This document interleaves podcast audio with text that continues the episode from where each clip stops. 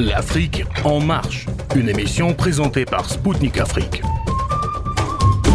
Chers auditeurs de Radio Maliba FM à Bamako, mesdames et messieurs, bonjour. Je m'appelle Kamal Ouadj, je suis journaliste correspondant à Radio Spoutnik Afrique et animateur de l'émission L'Afrique en marche.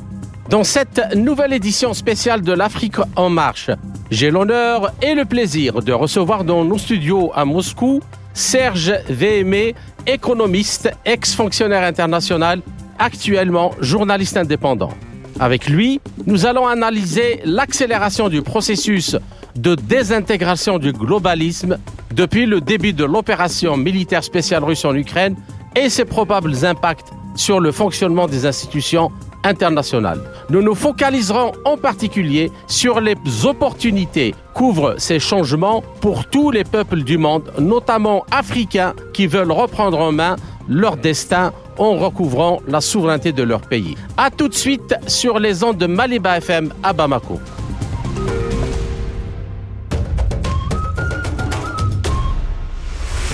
La défaite de l'Allemagne nazie à laquelle l'Union soviétique a contribué de manière décisive avec le soutien des alliés occidentaux, a permis de jeter les bases de l'ordre international d'après-guerre. Sa base juridique, qui était la charte des Nations Unies et l'organisation mondiale elle-même, incarnant le véritable multilatéralisme, a acquis un rôle central de coordination dans la politique mondiale. Aujourd'hui, le système centré sur l'ONU ainsi que sur toutes les organisations qui lui sont affiliées traverse une crise profonde.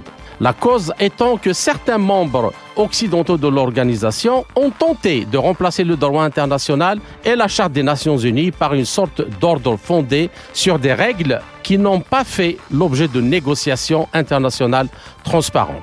Dans cette optique, les organisations internationales, qui en principe sont des personnes morales de droit public, créées par traité entre États souverains, sont devenues des outils de la gouvernance globale au service des puissances de l'argent occidental issues depuis 1991 suite au démembrement de l'Union soviétique. Depuis le début de l'opération militaire spéciale russe en Ukraine en février 2022, les règles du jeu changent à très grande vitesse, aussi bien en termes économiques et géoéconomiques qu'en termes de mode de gestion et d'évolution des organisations internationales. Ainsi, comment analyser les tendances lourdes actuelles dans la gestion des affaires du monde?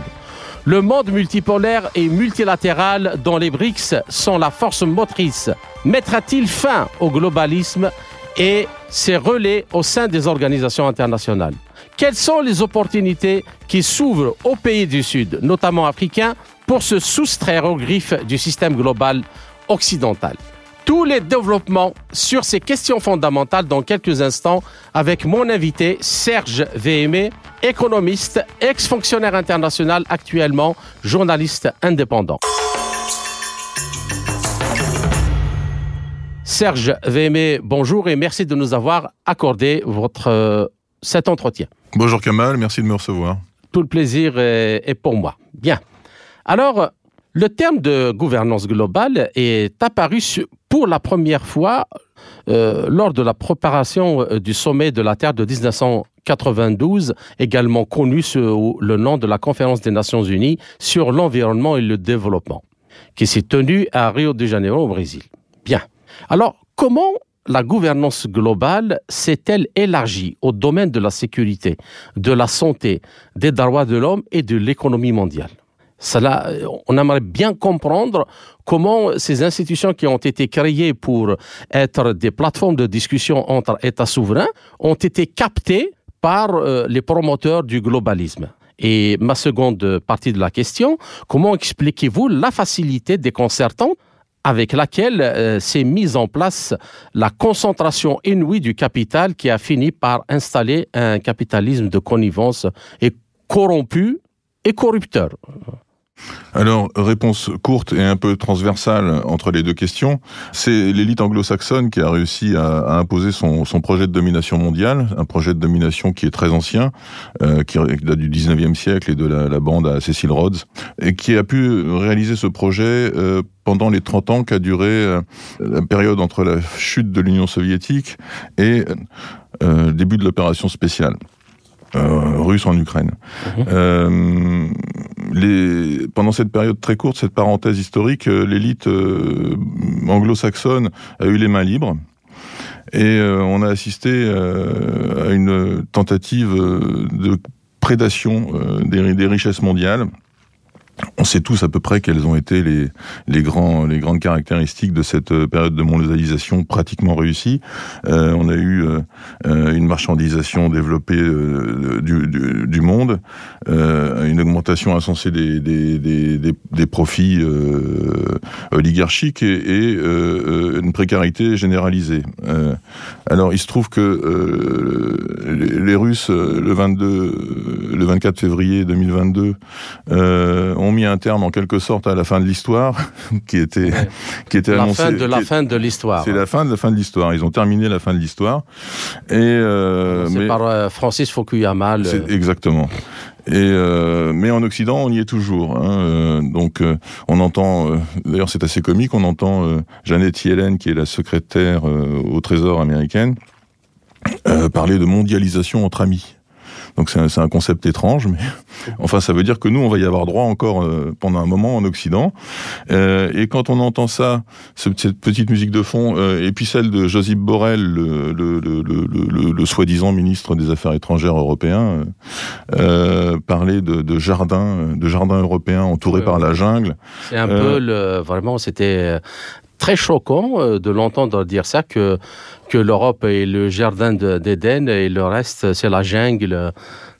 Bon, il, est sénile en même temps, hein, mais, euh, mais, euh, mais effectivement, il y a, un fond là-dedans, il y, a, un vieux fond de racisme qui, est, assez évident.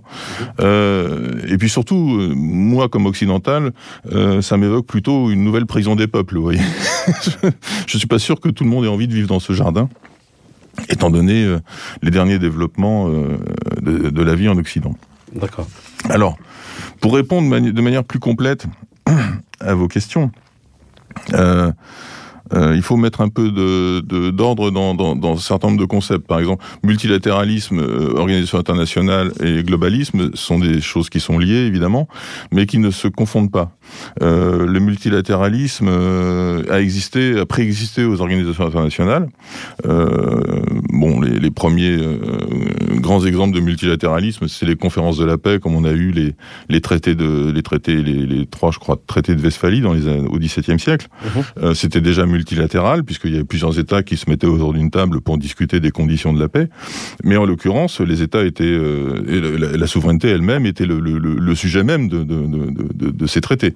Donc euh, voilà, on avait, on n'est pas. Donc le multilatéralisme, c'est en fait, euh, bien que ça sous-entend et pas ça sous-entend, mais, mais ça parle d'une présence de, beaucoup d'acteurs dans la négociation d'un traité ou d'un accord, mais c'est que le, le, principe euh, directeur, c'est la souveraineté des États. Absolument. Ce sont des États souverains qui se mettent autour de la table et qui, euh, discutent de manière relativement discrète pour signer un traité qui finalement doit apporter quelque chose, hein, et, pas, forcément pour euh, faire plaisir aux médias, comme c'est actuellement le cas, mais on y reviendra, je pense, euh, puisque les organisations internationales se sont, devenues des, espèces de, robinets à eau tiède. Euh, parce que justement, au nom de la transparence, euh, on doit absolument rendre public les développements qui s'y font.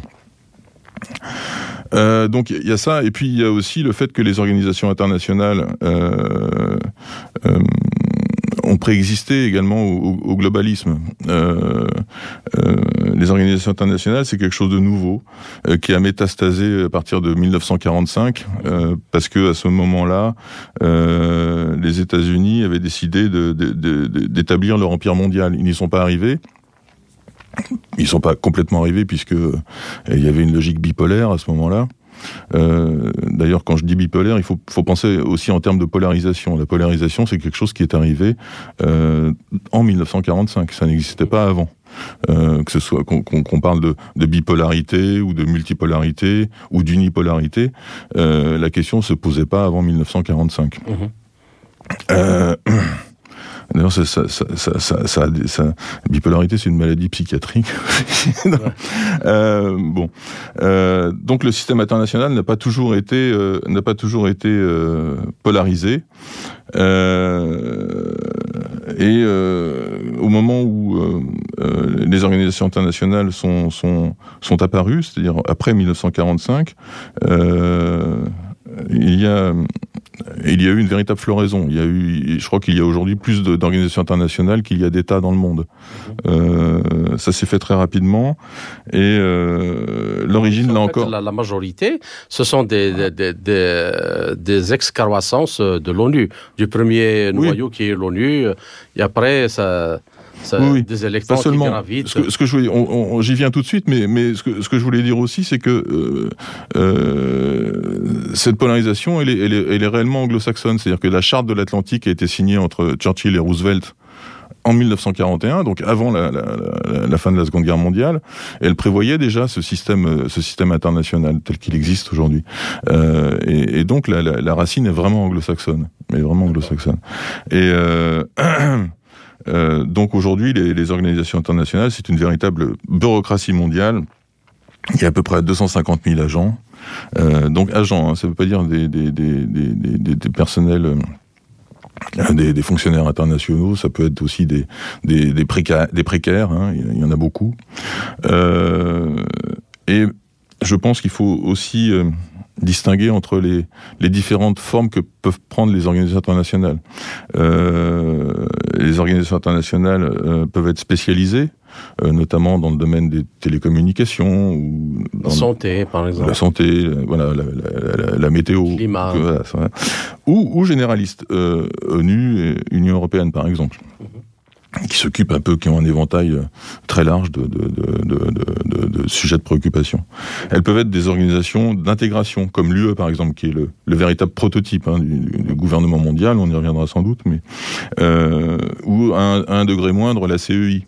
D'accord. Et où, où, elles peuvent être des organisations de coopération. D'accord. Des États qui se réunissent pour discuter. Elles peuvent être aussi globales ou régionales. C'est ça, ça, ça, ça, ça tombe sous le sens. Euh, de plus, on, ne peut pas comprendre euh, ce qui se passe dans le domaine des organisations internationales sans avoir une euh, perspective sur la nature du globalisme dans l'esprit du système de pensée dominant.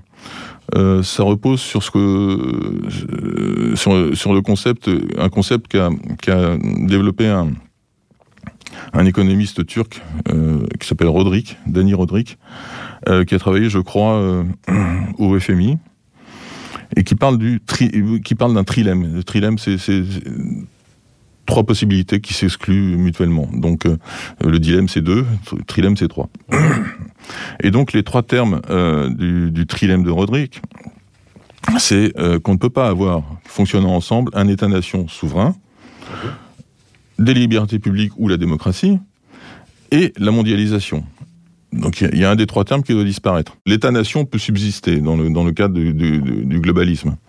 Euh, il peut subsister euh, dans la mesure où il est une forme de garant euh, local et de la politique globale. Voilà, de la politique globale.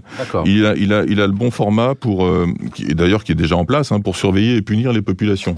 D'accord.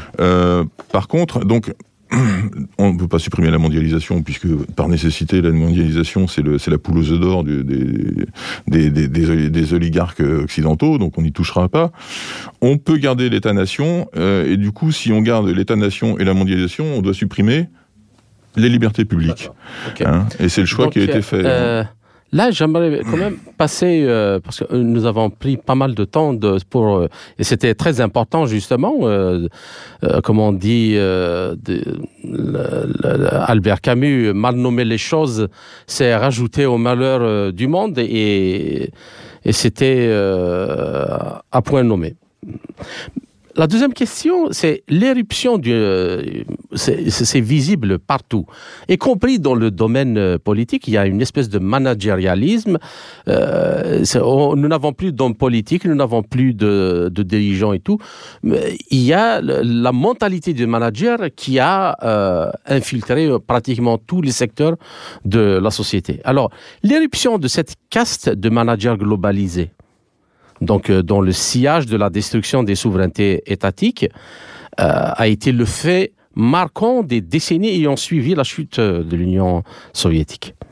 Alors, euh, le monde a vu l'émergence d'une technostructure transnationale qui se fréquente, communique, se connaît, parcourt le monde et, promeut l'agenda de, de, cette globalisation d'un monde unique. Alors, on aimerait bien comprendre et expliquer à nos auditeurs africains comment les organisations internationales, dont le FMI, la Banque mondiale, l'OCDE, l'UNESCO, l'OMS, sont-elles euh, devenues les outils de cette stratégie euh, globaliste? Eh bien, parce que simplement, euh, l'empire américain, qui a essayé de se constituer, est devenu un empire, un, empire après la chute de l'Union soviétique, est devenu un empire hors sol et oligarchique. beaucoup d'organisations internationales se sont adaptées à ça en essayant d'être des secrétariats de la globalisation parce que c'est leur pente naturelle. Si elle avait pu le faire plus tôt, s'il n'y avait pas eu l'Union soviétique, elle l'aurait fait. Euh, et puis ensuite, pour simplement exister, euh, ben, une organisation internationale doit boucler son, son budget. Euh, donc pour boucler son budget, elle doit faire preuve, la preuve de son utilité. Son utilité à quoi? Eh ben, en l'occurrence, à servir les intérêts des, des, des, contributeurs les plus importants. Et généralement, c'est c'est les États-Unis qui contribuent le plus. Ils, ils, ils ont une, une particularité, c'est qu'ils payent, ils payent beaucoup, mais mais ils payent tard. Donc, c'est-à-dire ils payent tard. on est, ils sont, les organisations internationales sont souvent à mendier les, les arriérés de paiement. Ah. voilà. Euh, et là, bien sûr, euh, si vous voulez que je paye, euh, c'est ça, c'est ça. Il faut, voilà, voilà, avec interdiction aux, pays qui seraient candidats pour payer plus que leur part de le faire. c'est arrivé. Hein on laisse pas quelqu'un d'autre payer, euh, payer euh, euh, une somme au-delà de ce qui est de, de, de, de, la répartition budgétaire initiale. Parce qu'on veut garder, on veut garder la main sur l'organisation.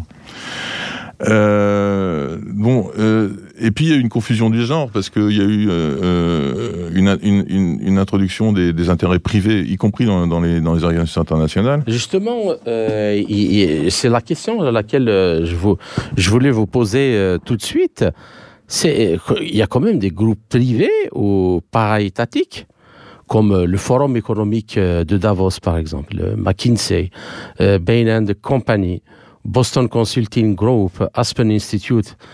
Ils sont tous devenus des acteurs justement majeurs de la globalisation, y compris au sein des institutions. Mmh. Et ça a, fait ça a fait beaucoup de peine aux, organisations internationales parce que euh, c'est des concurrents sur un marché qui est dérégulé. Des concurrents sur le marché de la, de la production de rapports. Euh. Ça, ça, disons que c'est une question de, qui les regarde entre eux. Mais pour un observateur qui regarde de, de l'extérieur, euh, comment ça se fait que des organisations qui réunissent des, des, des, des intérêts privés des intérêts privés qui ne rendent compte à personne, sinon euh, à eux-mêmes ou, à, leurs actionnaires, et qui débarquent dans des institutions internationales, voire dans des États, qui normalement sont là pour servir l'intérêt général. Donc cet inceste, cet inceste est quand même euh, assez incroyable. Ce sont des groupes euh, qui ont acquis une influence quand même grandissante. Et ils en ont, ils ont, ils en ont, ils en ont, ils en ont pris, euh, ils ont pris de l'importance euh, auprès des gouvernements. Regardez comment euh, McKinsey a travaillé avec, dans main dans la main avec l'État français. Euh, les organisations internationales ne pouvaient pas rester euh, en dehors de cette évolution euh, dérégulatrice. Et on sait que McKinsey et Deloitte vendent des analyses et des éléments de langage clés en main, non seulement aux États, mais aussi aux experts des organisations internationales. Ça se fait. Mm-hmm. Euh, parce que par exemple, prenons l'exemple du forum de Davos. Euh, comment ça se fait que ce forum puisse avoir une telle influence sur l'économie mondiale? Euh, Est-ce que ce n'est pas aussi une sorte d'abdication de la souveraineté par les chefs d'État, par les gouvernements eux-mêmes? Alors, le Forum de Davos n'est pas une organisation internationale, mais, euh, mais le Forum de Davos, euh, euh, c'est essentiellement une réunion, une réunion, une réunion sectaire. Hein. C'est, c'est, le, la, la, caste, la caste, la caste dirigeante, disons. oui, c'est ça. Cette mondialisation. C'est ça, c'est la caste globaliste qui se qui se réunit et qui. il n'y a pas, il y a pas que, il a pas que Davos, mais c'est c'est le c'est le c'est l'endroit où il se où il se montre. Mhm. hein, il se montre. Euh, il faut où, il faut être vu quand on quand on est une personnalité euh, mmh. importante. Voilà. Et donc, bah, il faut bien qu'ils parlent de quelque chose. Donc, ils parlent de leur de leur de leur, de leur argent. et, la, presse et la presse et la presse et la presse suit. La mhm. presse suit parce que la, la presse, euh, je ne sais pas si on doit faire de la sociologie de la presse, mais enfin la, la presse. Justement, c'est la question suivante, justement. oui, la presse. Justement, euh, parce que euh, tout, c'est, tout, le, le, tout ça comme institution ou comme organisation internationale du globalisme, s'il n'y a pas, comme dit le Noam Chomsky, une espèce de fabrication du consentement, du consentement, hein, c'est très important, le consentement, c'est-à-dire que euh, une sorte de suivisme automatique en pensant que ce qui vient de, de tous euh, ces milieux-là ne, peut être que bien et, et, et, le rôle clé, c'est justement les médias qui l'ont joué. Alors pour, pour, revenir pour revenir à Davos, donc c'est l'expression en fait d'un monopolisme totalitaire. Hein. C'est euh, ça ressemble beaucoup au totalitarisme soviétique. Vous avez l'actionnariat euh, des, euh, vous avez les États qui, qui délèguent des, des, des, responsables. Vous avez l'actionnariat des différents complexes militaro-industriels, agroalimentaires, pharmaco-chimiques et les fameux Gafa dans le rôle du parti unique. Mhm. donc tout ça, tout ça, tout ça marche en synergie. Et, et les médias, les médias suivent parce que de toute façon il n'y a plus aucun, euh, comment dire, euh, aucun média occidental en tout cas euh, qui définit son propre calendrier de reportage, d'enquête. Bon, dans la plupart des, cas, en tout cas pour ce qui est de la France, vous savez bien que les médias sont largement subventionnés parce qu'ils n'ont plus de lecteurs. Donc c'est en fait ils sont ils sont dans les ils sont dans les mains. c'est la corruption, que ce soit active ou passive, et, donc, euh, quand on met le pied dans le précaré de la corruption, euh, on le sait tous, hein, la, corruption euh, amène la soumission et la soumission amène la, trahison. Voilà. Alors l'armée, c'est l'armée, c'est l'armée de d'occupation des esprits, les médias. Mhm. Ils sont là pour ça. Il faut, il faut, il faut prévenir les révoltes populaires parce que quand même ça se fait pas, ça, ça, ça, se fait pas, ça se fait pas tout seul en principe. Si les médias faisaient, si les médias faisaient leur boulot, euh, il y aurait des, il y aurait des, des, des, récriminations. Donc il faut occuper les esprits. Les, les chaînes d'information euh, euh, continues sont là pour ça. Les organisations nationales, malheureusement, font système avec les médias. Euh, c'est des échanges de, bons procédés. Je sais que quand on était dans mon organisation internationale, je travaillais au service de presse. Euh, on fabriquait, on fabriquait l'information au sens strict, c'est-à-dire que euh, on écrivait des des communiqués de presse, on écrivait des communiqués de presse avec les petites cotes qui allaient bien, mhm. Ce qui veut dire que le type de l'AFP qui venait récupérer directement le, le, communiqué de presse et les, et les deskers de la, de, la, de la presse écrite reprenaient intégralement euh, le communiqué de presse qui avait été repris intégralement par, par, par, par l'AFP notamment. Mhm.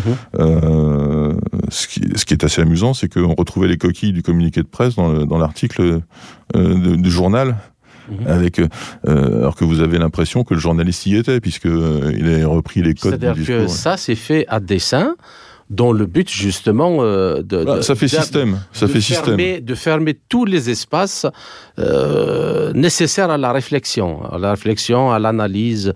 Euh... Et écoutez, à ma connaissance, il n'y a pas un journaliste en France qui réfléchisse.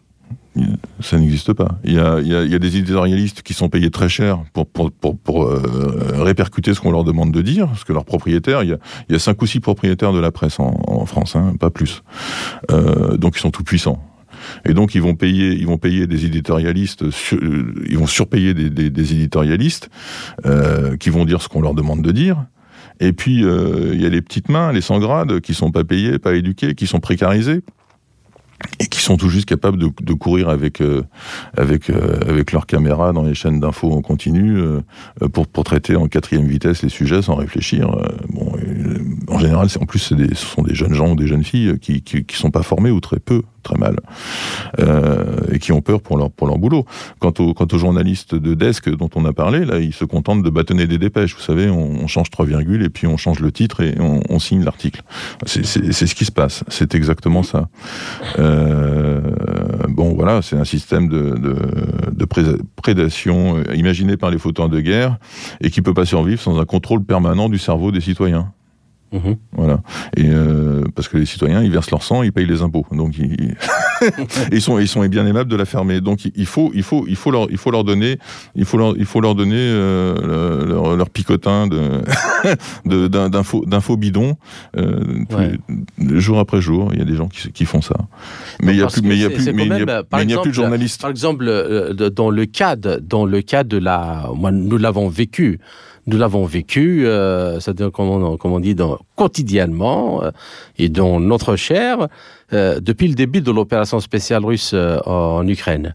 Donc, moi, nous avons tenu ici une ligne éditoriale, c'est-à-dire qui a été finalement vérifiée par les faits. Nous n'avons pas menti. On dit que les choses, comment elles se passaient et dans quel sens elles allaient elles allaient. Euh, et, l'autre côté, ils ont menti sur toute la ligne et, même à compte. par exemple, prenez l'exemple de, de Bakhmut ou de Artyamovsk. Ils ont fait campagne pendant six mois.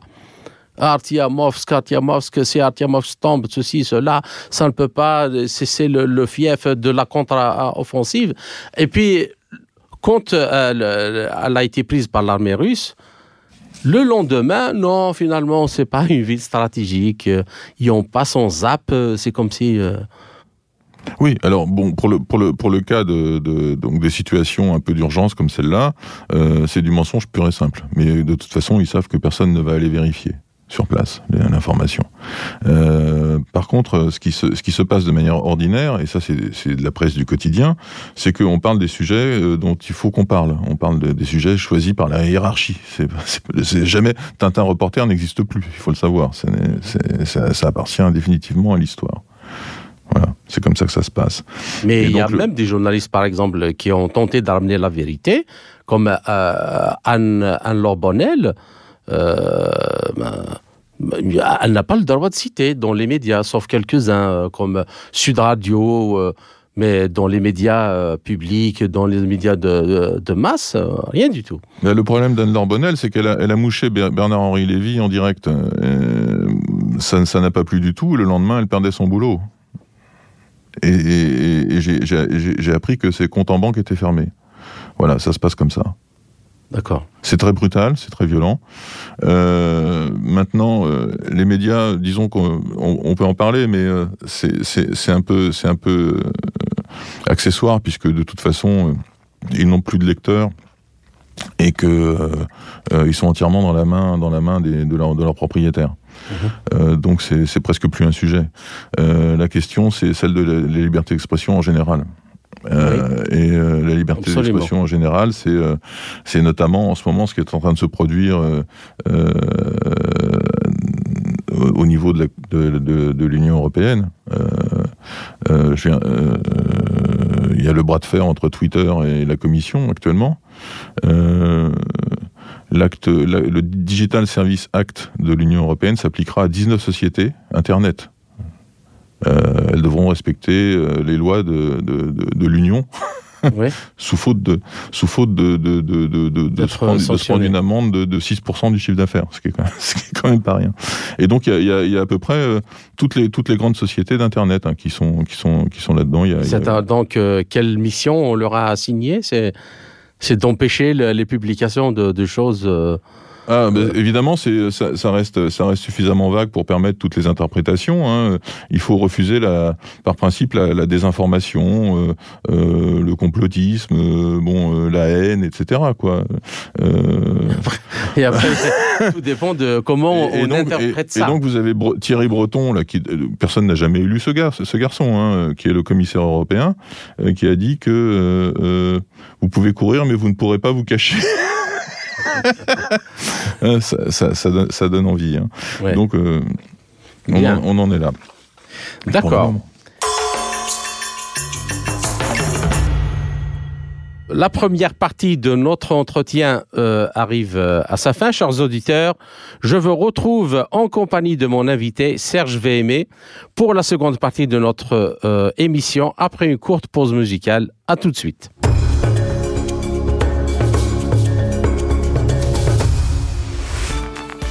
Chers auditeurs, vous êtes toujours à l'écoute de Radio Maliba FM à Bamako. Je suis Kamal Louadj, animateur de l'émission L'Afrique en marche de Radio Sputnik Afrique.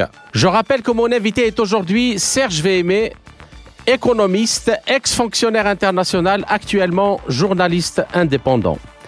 Serge, euh, je vous salue à nouveau et merci pour votre patience pour cette seconde partie de notre entretien. Rebonjour. Alors, comment les services de renseignement américains ont-ils réussi à transformer ces organisations internationales en outils de soft power parmi d'autres?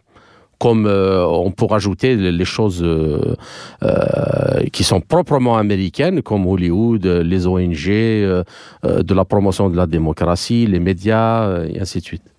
Oui, euh, les, Américains sont, sont des gens extrêmement pragmatiques. Euh, donc, euh, organisation internationale, films de cinéma, médias, USAID, tout ça, c'est des outils de soft power, donc ils les traitent à peu près de la même manière. Et que ce qu'on nous voyons, c'est que ça intègre une même stratégie hybride de, de, promotion de la globalisation et aussi de, pour asseoir la domination. Oui, alors il y a, à, ça s'ajoute effectivement le, fait que après, après, la, après la chute de l'Union soviétique, euh, les services secrets américains ont été réorientés massivement par l'administration Clinton sur les, les, questions de, de, de, renseignement économique. Mhm. Et donc, euh, les organisations internationales ont fait partie du, du package, en quelque sorte. Euh, euh, elles ont été mises au service des, des, des, autant que faire se pouvait, bien sûr, au service des multinationales américaines. Euh, je sais que nous, euh, là où je, là où j'étais, moi, on avait la, la, NSA qui était qui était présente dans le bureau d'à côté. Donc, euh, ah. ce, qui, ce qui est ce qui est moyennement légal, si vous voulez. Enfin bon, ça, ça, se passait comme ça. Ils ont mis vraiment la main sur sur sur ce qu'ils pouvaient ce qu'ils pouvaient tenir. Alors comment ils ont comment ils ont pratiqué bah, essentiellement par une métamorphose en fait des, des organisations en interne, parce que une organisation internationale qui euh, qui vivait encore sur le logiciel de, la guerre froide ne, fonctionnait pas du tout sur le même modèle d'une organisation qui devenait euh, qui avait tendance à devenir plus globale et qui devait s'adapter à, la nouvelle donne euh, internationale. Mmh. Euh, donc on a eu, euh, on a eu dans, dans, le milieu des années 90 euh, des gourous du management qui sont venus remettre un peu aux normes le fonctionnement des, des organisations internationales. Hein. On a eu des, des, des, campagnes de team building, des choses comme ça. C'était assez intéressant. et en fait, les organisations internationales sont progressivement devenues, enfin une bonne partie d'entre elles en tout cas, sont progressivement devenues des sortes d'annexes de la bureaucratie américaine, avec toutes les tares de la de la bureaucratie américaine, hein, la, euh, prolifération procédurale, la, hiérarchie infantilisante, l'hyperspécialisation des tâches, et puis finalement le contrôle politique. Il faut bien voir quand même que les administrations américaines fonctionnent beaucoup sur le contrôle politique. Euh, euh, et les, organisations internationales en retour ont eu une, espèce de de pratique, si vous voulez, d'acculturation des États. Hein. Mhm. Ils ont fait place nette pour, euh, euh, au nom des d'enjeux multilatéraux. Euh, qui étaient, comment dire, forcément sublimes, et qui surtout donnaient une sorte de, de rente de situation à vie pour les organisations internationales. Par exemple, je sais pas moi, euh, euh, changer le climat, euh, s'occuper mhm. des pandémies. Il y en a, il y en a pour, il y en a pour plusieurs vies à, faire ça. Mhm. Et donc, elles ont pensé assurer leur pérennité de cette manière-là qui épousait en même temps les, les objectifs euh, la globalisation. De, voilà, de la globalisation telle que désirée par euh, essentiellement euh, l'oligarchie américaine, mais pas que. Hein, la globalisation, ce, les globalistes, ce ne sont pas les Américains. Les Américains ont été le bras armé euh, de la globalisation, puisque l'ultima ratio quand même de la globalisation, c'est l'armée américaine. et tout l'appareil, comment dire, tout l'appareil de propagande, effectivement, qui, qui va d'Hollywood euh, aux grands médias internationaux, mais aussi euh, toute l'infrastructure euh, Infocom, qui est importante hein, dans, les, dans les organisations internationales. Et les ONG tout ce qui est, voilà. Et de la démocratie. Les, Bien sûr, les ONG, la NED, les organisations, les métastases de l'organisation Open Society de Soros, etc. Tous ces gens-là ont fonctionné ensemble tous ces gens fonctionnaient ensemble. On, recevait Soros dans les organisations internationales, euh, les cabinets d'expertise privée travaillaient avec les, bureaucrates. Euh, tout ça, il y a eu une confusion des genres permanente. Euh, et comme l'État, américain était l'État le, plus important dans la plupart des organisations internationales, c'est lui qui plus ou moins imposait les choix. Mais c'était pas pas les choix des Américains naturellement, c'était les choix de. Et en face, euh, comment ça se fait que les autres États euh, euh, n'ont jamais contesté justement cette situation?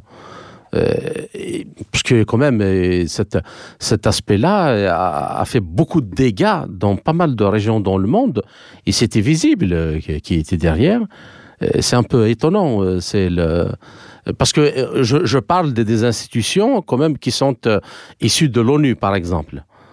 Euh, comment on, fasse c'était un, peu le, parce que comme le disait, comme disait la, regrettée Madeleine Albright, retirée à notre affection l'année dernière, les, États-Unis sont étaient conçus, étaient vus comme la seule nation indispensable. C'est la, seule nation qui, la seule nation qui avait le droit d'exister dans le concert des nations à ce moment-là. Puisque c'est elle qui imposait son, ses, choix. Elle ne pouvait pas, euh, euh, comment dire, euh, le départ des États-Unis pour une organisation internationale, du, budget de l'organisation internationale, c'est une catastrophe. Donc le consensus se bâtissait autour des décisions américaines. Mhm. D'accord. Bien. Alors, la question suivante, euh, on aimerait aussi bien comprendre comment s'exerce le soft power américain sur les organisations euh, internationales et par transition, justement c'est ça qu'on veut comprendre, par transition sur les États et les peuples. Ça, comment, euh, comment cela fait en sorte qu'il n'y a pas d'immunité? Bon, à l'intérieur des organisations internationales, c'est bon, c'est clair mais il n'y a pas d'immunité des États euh, par rapport aux décisions ou ce qui est promu par les organisations, par ces organisations. Et puis, comment les urgences globales, comme par exemple le, terrorisme, la santé, le climat, euh, l'apocalypse financière, l'apocalypse économique, sont-elles devenues une partie intégrante de la géopolitique euh, de la peur et de la gestion des affaires du monde par la peur qui a euh, conduit à une pensée unique, euh, coercitive et, et liberdicide. Nous l'avons tous vu dans la, façon avec laquelle euh, la pandémie de Covid-19 a été, a été gérée. Hum. Ben, le, le, le, soft power, enfin, il faut toujours agiter le peuple avant de s'en servir. Donc, la gestion par l'urgence, la gestion par la peur est assez essentielle parce que ça permet de euh, d'imposer des, choix par la, stratégie du choc dont parlait Naomi Klein, vous savez. Euh, et donc c'est au nom de c'est au nom de la lutte contre la désinformation, la lutte contre le terrorisme euh, que l'UNESCO va maintenant censurer l'internet. Hein, en, classifiant les plateformes, les contenus, les utilisateurs pour améliorer soi-disant la fiabilité des informations parce qu'il y a euh, un complot de, gens conspirationnistes euh, et animés de très mauvaises intentions. Euh, et donc de la même manière, euh, euh, l'OMS prépare, vous le savez, ce, projet de, traité supranational qui permettra de contrôler les politiques intérieures des États. et d'une manière contraignante. Et d'une manière contraignante. Alors j'ai vu aujourd'hui que un responsable de l'OMS a dit que euh, il fallait absolument, je, n'ai plus la citation exacte, qu'il fallait contrôler la liberté d'expression euh, dans le cadre de la prochaine pandémie qui est en, qui est en cours de préparation là. Hein. Euh, et donc on va avoir un, un, État mondial policier, médical et scientifique hein, euh, qui va se mettre en place là dans les dans les dans les dans les mois peut-être dans les dans les années qui viennent. Euh, et sur la base d'une maladie, parce que moi j'ai regardé ce, cet aspect-là, et sur la base d'une maladie X qu'ils disent qui n'est pas qui n'existe pas encore, nous ne savons pas de quel agent quel agent euh, pathogène va la provoquer, ni dans quelle région du monde ou quand elle pourrait se, déclarer. Mais euh, au nom de cette maladie X, on, va mettre euh, sur pied toute une batterie, un système, un mécanisme de contrôle des politiques sanitaires et dans le cadre d'un accord contraignant, juridiquement contraignant pour les gouvernements. Absolument. Et tout ça se fait, euh, euh, pour le moment, il y a euh, une collaboration en cours entre l'Union européenne et l'EMS. L'Union européenne mettant à la disposition de l'OMS son passeport numérique. on va avoir une sorte de passeport numérique qui va contenir les informations de santé qui, qui, qui, qui, a vocation à être euh, émis à l'échelle mondiale. Donc euh, on voit bien que l'Union européenne, ça ne concerne pas que les Européens, ça concerne le monde entier, puisque l'Union européenne, en quelque sorte, c'est un peu le prototype, c'est une organisation internationale, mais c'est un peu le prototype du gouvernement mondial. Mmh. Euh, il y a ce projet d'identité numérique, bien sûr, donc euh, en collaboration avec l'OMS. Euh, et puis, euh, l'Union européenne va aussi mettre en place le, le toujours pour la lutte contre le, le, le financement du terrorisme, bien sûr, va mettre en, en place donc l'euro digital qui sera une, une monnaie programmable. Mmh. C'est-à-dire programmable Programmable, ça veut dire que euh, elle sera éventuellement temporaire, vous aurez euh, un délai X pour, pour dépenser l'argent qui est sur votre compte. Faute de quoi, on vous le, on vous le, prendra. Ah ouais. Oui, oui, c'est oui, oui, oui, oui Donc parce que vous allez avoir interdiction de, sur la, sur de faire des économies, Absolument, de faire de, sur... une épargne. Euh, mais le but, le but final de tout ça, c'est de, de, effectivement de d'annuler la propriété privée, puisque vous, vous ne pouvez plus épargner l'argent. Donc si vous ne pouvez plus épargner l'argent, vous ne pouvez pas accéder à la propriété. Donc il y a une espèce de bolchevisme 2.0 qui se met en place au niveau des populations euh, et qui va, qui va entrer en, en vigueur avec cet euro digital. D'accord. Euh, et euh, qui, qui d'ailleurs, c'est un système de crédit social. Mmh. L'euro digital va aussi permettre de, de, consommer, de pardon, de, de, de, contrôler. contrôler. votre consommation d'énergie fossile, de, votre consommation de viande puisqu'il paraît que les euh, que les que les que les pets de vache font bouillir les océans. Euh, on, va, on, va, on, va, contrôler votre consommation de viande. Euh, j'ai appris euh, j'ai appris euh, tout à fait euh, bah, aujourd'hui j'ai appris j'ai appris ce comment est né le GIEC par exemple qui va nous qui va nous nous mettre en prison pour cette farce de, de, de réchauffement. le GIEC est né en, en fait en Angleterre sous l'égide de Margaret Thatcher qui était en, en prise avec ses, les syndicats de, de, de, mineurs, et donc qui a, qui a créé de toutes pièces ce, ce, ce truc pour, pour, pour, pour euh, qui disent du mal de l'industrie du charbon. Voilà, ça, ça, ça, vient de là. Et donc le GIEC est un, un organe de contrôle politique en fait. Hein Alors avec des, il y a sans doute quelques scientifiques, mais euh, c'est beaucoup de la, c'est beaucoup de la diplomatie, euh, enfin beaucoup plus que, que, que, de l'idéologie ou de la diplomatie scientifique. Parce que, si parce que les, les, vaches, quand même, euh, c'est quand même bizarre de découvrir en 2023 seulement que les vaches pètent. Exactement. Et que vous, bah, ne, sa, vous ne, saviez pas, le, le, le GIEC vous l'apprend. Et voilà, et va, et va contrôler, va contrôler ce que l'usage que vous faites de votre porte-monnaie. Voilà. D'accord. Alors, euh, la question, euh, c'est très intéressant parce que ça donne envie de d'encore de pousser un peu le bouchon euh, très loin dans la compréhension de, tous ces mécanismes euh, afin d'avoir justement euh, les outils et la conscience de comment il faudrait faire. pas pas de, de, d'y faire face d'une manière dogmatique, mais de manière pragmatique euh, euh, et en préservant les intérêts euh, nationaux. Bien. Alors, la, la question suivante, c'est sur l'utopie mondialiste elle-même. Donc cette utopie est de plus en plus déconnectée des réalités d'un monde multipolaire, notamment depuis le, son accélération, cet, aspect-là, depuis son accélération, depuis le, début de la de l'opération russe en Ukraine. Et ces valeurs sont actuellement, cette globalisation, ces valeurs sont actuellement universellement rejetées. La, multi, la multipolarité rétablit de plus en plus les États, nous le voyons dans beaucoup de régions euh, dans le monde, notamment en Afrique, dans leur rôle d'acteurs principaux du système international et de protecteurs des intérêts des peuples euh, souverains. Alors, ma question,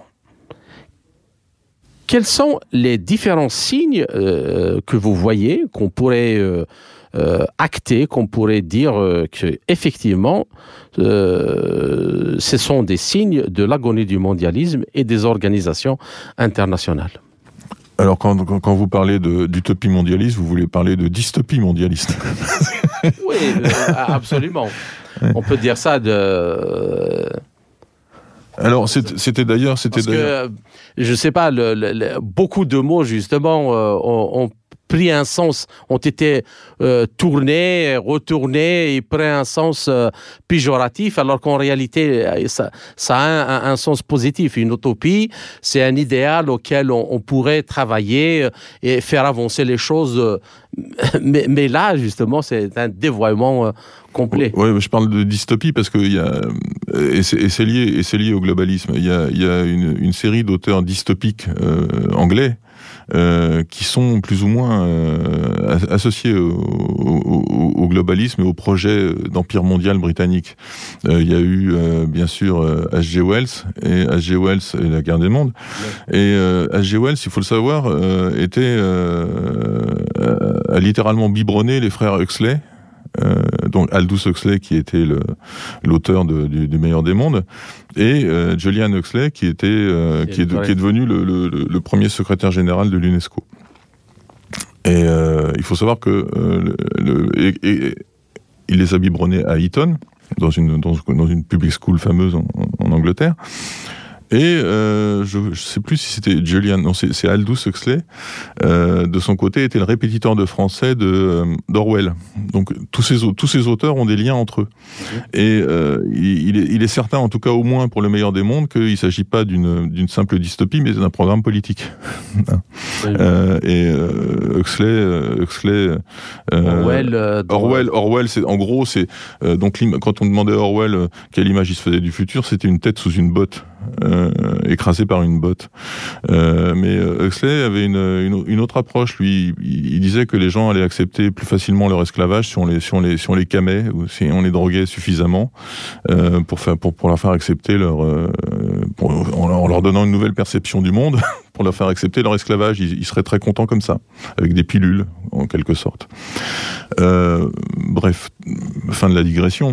Euh, donc les, les, les, les signes d'agonie du, du, du, mondialisme, il y en a plusieurs. Bien sûr, il n'y a, a, plus d'économie mondiale euh, intégrée aujourd'hui. Hein, C'est une évidence. Ce qui est étonnant ici, Serge Weber, c'est que après l'opération spéciale russe, le son début, ce sont ces forces-là elles-mêmes qui ont achevé la mondialisation. En s'attaquant aux avoirs de la Banque centrale russe, en, imposant des, sanctions unilatérales illégales, euh, en faisant comprendre au monde entier que justement ces promoteurs de la globalisation, de la mondialisation, ne pouvaient en aucun cas être des partenaires euh, fiables. Et je crois que c'est pour ça que Janet Yellen parle d'une mondialisation entre amis, c'est-à-dire en club euh, serré et fermé. Oui, alors moi je, pense qu'ils ils imaginaient que euh, les sanctions seraient suffisantes et qu'elles qu allaient rapidement mettre la Russie à genoux. On se rappelle de l'inénarrable Bruno Le Maire, le ministre français de, de l'économie, qui a dit qu'il allait détruire l'économie russe. Ouais. Le, le, boomerang a été violent pour le moment. Euh, euh, Il pensait sans doute ça. Ce que je comprends moins bien, c'est effectivement le, le, le, désossage financier. Euh, pourquoi, pourquoi euh, couper euh, beaucoup de banques russes du système SWIFT Je ne sais pas. Le SWIFT était notoirement sniffé par, par la NSA, la National Security Agency américaine. Il se prive d'un instrument de, de surveillance. C'est bizarre, je, n'ai pas d'explication là-dessus. voilà. Mais ce qui est, ce qui est certain, c'est qu'il pensait réellement que la, que que la, Russie ne survivrait pas aux, sanctions. Euh, elles ont eu un, effet contracyclique puisque la Russie euh, s'en sort euh, beaucoup mieux que les, que, que, les, que les Européens et que les États-Unis également. Bon, l'économie, parce que l'économie mondiale se dédollarise. et donc c'est un instrument de chantage en moins. quand on voit le, le, le, le rapprochement entre l'Arabie saoudite et l'Iran, Mhm. Euh, et, le basculement probable de, ce bloc arabe vers, le, vers, vers les BRICS, euh, on imagine quand même que le, nomos de la Terre a changé. tout est cul par-dessus tête. Et euh, l'OMC, par exemple, qui est, qui est né de la mondialisation, hein, l'OMC est né en 95, je crois. Euh, l'OMC est marginalisé, ça n'existe quasiment plus, on n'en parle plus. On parlait que de ça dans les années 90. C'était mhm. l'organisation internationale reine, maintenant on n'en parle plus. Le cycle de Doha est exsangue, enfin ça n'existe plus. Euh, on n'arrête pas en Europe aussi d'éteindre des incendies hein, euh, à cause des tensions économiques et politiques. Euh, et puis justement à propos de l'Europe, je voudrais revenir dessus parce que c'est, comme je l'ai dit tout à l'heure, c'est vraiment le, prototype du, gouvernement global. Le laboratoire. Le laboratoire. Et, euh, et, et ça se passe plutôt mal. On ne sait pas quel domino va tomber, mais il est probable que euh, ça ne va pas survivre éternellement. En tout cas, euh, au, moins, au moins la zone euro ne, survivra pas. Et je voudrais euh, revenir sur les, sur les scandales de corruption, parce qu'on a quand même une sélection particulière des élites en Europe. Hein. depuis, alors on, a eu récemment d'ailleurs, c'est amusant parce que on a eu cette, ce Qatargate vous savez, euh, les espèces de, sacs, de sacs euh, remplis de billets de banque chez euh, Eva Kaili, qui était la, la vice-présidente du Parlement européen. Alors la pauvre, c'est tombé sur elle, mais c'est qui ont été voilà, c'est une, victime collatérale du, du, rapprochement entre le Qatar et l'Iran. il fallait dire du mal du Qatar, donc on est tombé sur ce qu'on avait sous la main. Eh bien, figurez-vous que euh, maintenant qu'elle a été pris les doigts dans le, dans le pot de confiture, euh, on lui retire son bracelet électronique, elle va reprendre tranquillement ses fonctions de vice-présidente euh, au Parlement européen. Voilà, ça se passe comme ça. Euh, et euh, si on fait un peu l'archéologie de la, de la présidence de la Commission européenne, euh, on, on, voit que... Belle métaphore, là. Ouais. Même sans remonter, oui, même sans remonter très loin. Sans remonter, même sans remonter très loin. des dinosaures. Voilà, sans remonter à des dinosaures, on a, on a eu José Manuel Barroso quand même qui, qui, qui a été mis en difficulté, c'est le qu'on puisse dire, euh, pour son poste de Premier ministre portugais, parce qu'il il vendait de gré à gré comme ça, de la main à la main. il essayait de vendre euh, au Carlyle Group le, le, pétrolier portugais. Euh, donc il a été débarqué, il s'est retrouvé évidemment président de la Commission européenne, et après être parti de la Commission européenne, il s'est retrouvé comment président du conseil d'administration du Gavi, donc la boîte à vaccins de, Bill Gates. On a Ursula SMS von der Leyen, qui, à date récente, a été prise par, un enregistrement clandestin en flagrant délit de tentative pour faire entrer la, Bulgarie dans, dans, la zone euro. Elle, lui a dit, elle, disait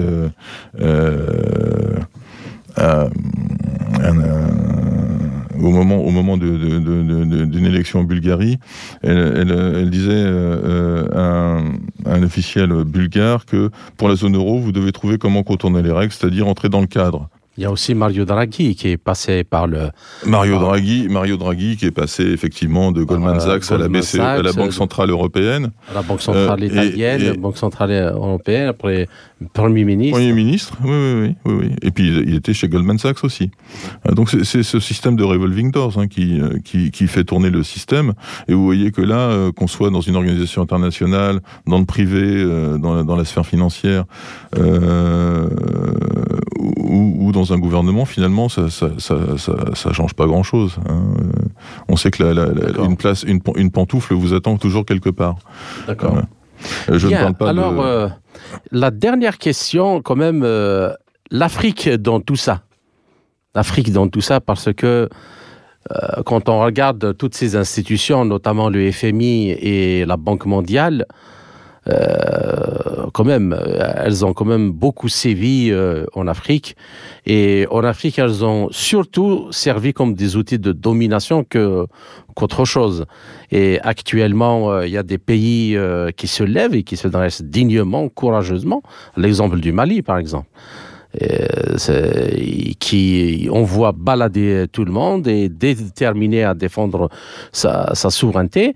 Comment euh, voyez-vous la situation et est-ce que toute cette situation-là est une chance justement à, pour les pays africains, au moins pour les pays qui sont décidés à la saisir, pour euh, sortir de cette euh, globalisation ou des griffes de cette globalisation et intégrer un monde multipolaire, multilatéral où ils pourront défendre leurs intérêts et développer leur pays.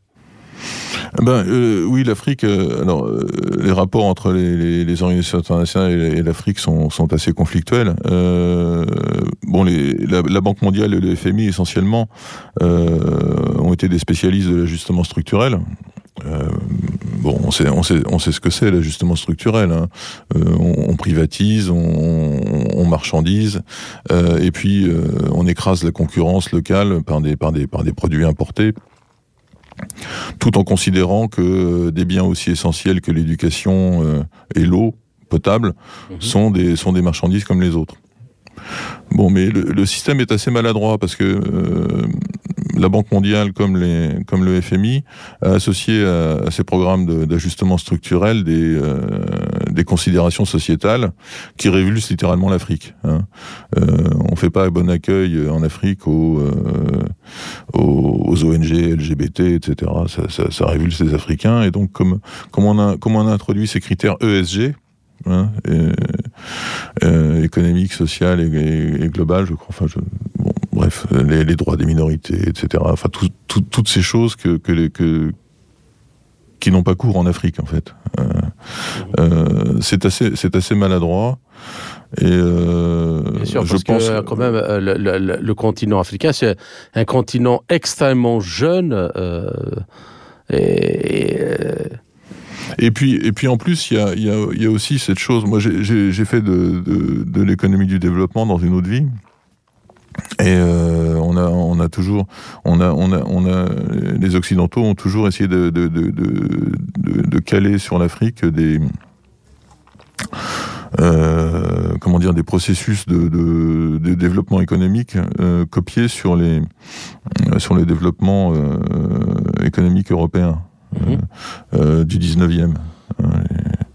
Et évidemment que euh, les, les, les, modèles de développement euh, calqués sur l'Europe du 19e siècle ne peuvent pas fonctionner en, Afrique au 21e siècle. Donc je me garderais bien personnellement de, de, dire exactement comment ce que doivent faire les Africains parce qu'ils en ont un peu marre d'entendre les Occidentaux leur dire ce qu'ils devraient faire.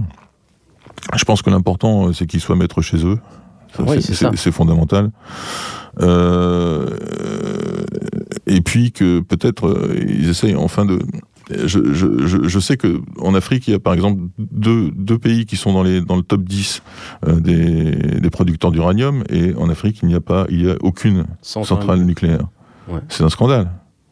Euh, bon, je pense que peut-être effectivement la coopération avec la Russie, les Russes qui de, maîtrisent très bien ces technologies, peut, peut, peut, peut, peut permettre euh, de tirer profit euh, enfin de, ces, de, ces, de, cette matière première. Mmh. C'est, ça, ça, pourrait être un début. Euh, voilà. Mais je ne pense pas qu'on puisse. Euh, par contre, ce qu'on peut faire, c'est alerter sur les, sur, les, sur les dangers du globalisme. pour les. C'est ça, c'est ça. C'était ça le sens de ma question. Alors, chers auditeurs, notre entretien arrive à sa fin. Serge Vémé, je vous remercie pour cet entretien passionnant et riche en informations. J'espère que nous avons euh, réussi à poser cette euh, question et cette problématique de la globalisation, son évolution actuelle et, euh, et ses impacts. Et j'espère vous retrouver dans une autre occasion pour un autre sujet. Merci encore une fois et à très bientôt. C'était Serge Vémé, économiste ex-fonctionnaire international, actuellement journaliste indépendant. Ainsi s'achève cette édition de notre émission L'Afrique en marche, proposée par Radio Sputnik Afrique en partenariat avec Radio Maliba FM à Bamako. Je suis Kamal Louadj. Merci de nous avoir suivis, tout en espérant avoir été à la hauteur de vos attentes. Chers amis, je vous retrouverai très bientôt pour une autre émission. D'ici là, portez-vous bien. L'Afrique en marche. Une émission présentée par Spoutnik Afrique.